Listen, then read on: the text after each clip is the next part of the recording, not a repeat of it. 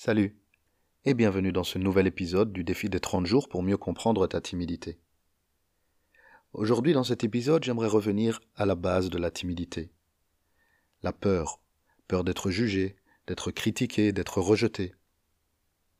Nous avons vu ensemble que c'était lié à l'estime qu'on peut avoir de nous-mêmes et à la difficulté que nous pouvons avoir pour nous évaluer. On a l'impression que quand on va prendre la parole, on va passer au scanner, on sera totalement découvert, nu presque, et que ce que je vais dire va donner des arguments aux autres pour me juger. Ce sentiment a pu être conforté à l'école lors d'exposés ou de récitations, jugés et cotés. Mais je ne suis pas ce que je fais ou ce que je dis. C'est là-dessus que j'aimerais qu'on discute aujourd'hui. Je m'appelle Nabil Messaoudi, je suis coach en développement personnel. Je m'occupe pour le moment principalement des personnes timides. Je les aide à se débarrasser de la timidité. On peut dire que je suis timidologue.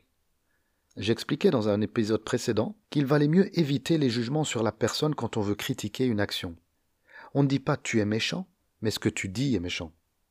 Et ce, dès le plus jeune âge. Apprenons à faire la distinction entre les deux, car cela peut engendrer de grandes souffrances inutiles. Un exemple me vient tout à coup. Peut-être te reconnaîtras-tu. Tu es chez toi et tu prépares un bon petit plat que tu vas partager avec quelqu'un.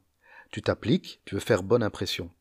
Au moment où vous êtes à table, presque dès la première cuillère, tu lui demandes Alors, c'est bon? La personne te répond Oui, délicieux. Mais tu la vois quelques instants après prendre la salière et saler davantage ton plat. Qu'est-ce que tu te dis à ce moment-là?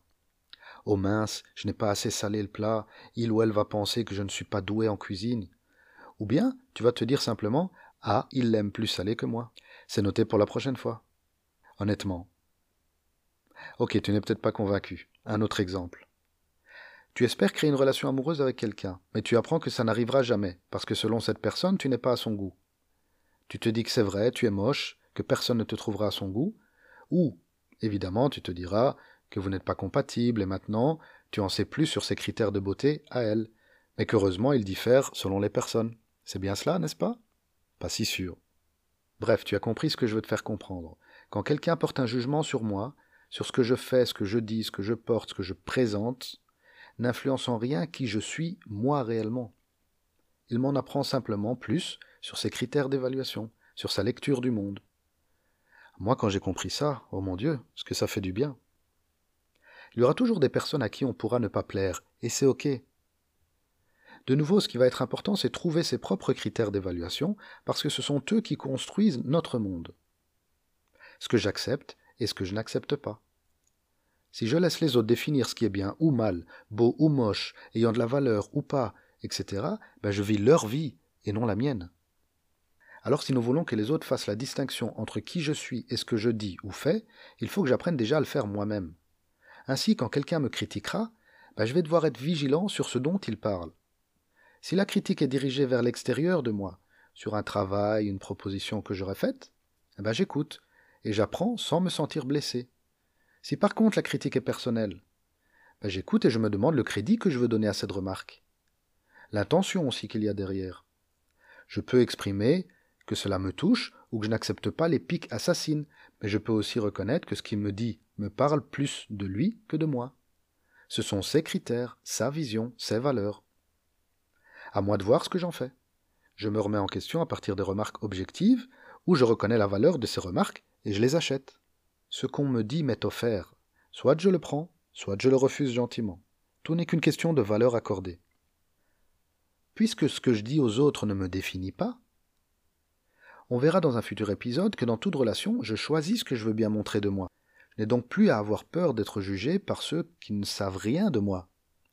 La seule chose qu'ils pourraient éventuellement juger, c'est leur interprétation de ce que je leur aurais dit.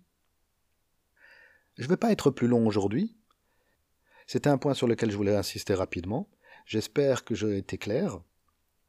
En résumé, je te dirais que tu dois apprendre à faire la distinction entre qui tu es et ce que tu montres aux autres. Ce que tu montres aux autres peut être jugé, effectivement, mais cela va être jugé selon leurs propres critères, ça ne change rien de qui tu es réellement. Essaye d'y penser. Allez, je te laisse, je t'invite à noter comme d'habitude ce qui t'a semblé important, et je vais te demander de t'interroger sur quoi on parle réellement lors d'une critique ou lors d'une remarque. Essaye de te rappeler d'une critique qui t'a touché, et essaye de voir finalement de quoi est-ce qu'on parle. Est-ce qu'on parlait de toi ou est-ce qu'on parlait d'autre chose Si quelqu'un a fait une critique par exemple sur ton physique, est-ce que ça veut dire que son avis est universel? Moi je ne le pense pas. Donc à partir de ce moment-là, ça n'engage que la personne qui le fait. À toi de voir si tu acceptes de prendre cette critique pour toi, est-ce que tu l'achètes ou pas. Aussi, essaye de t'amuser à dire autre chose que ce que tu penses. Juste pour te rendre compte qu'on peut penser ou dire ce qu'on veut, sans que ça ne change qui je suis réellement. Alors je ne te demande pas de devenir hypocrite, mais juste pour une fois, essaye. L'important sera simplement que tu te rends compte que ce que tu dis ne te définit pas. Et nous verrons dans un autre épisode que tu pourras choisir ce que tu montres. Voilà, je te laisse à tes réflexions. Je te souhaite une bonne journée. Jusqu'à demain pour un nouvel épisode. D'ici là, porte-toi bien. On continue ensemble. Salut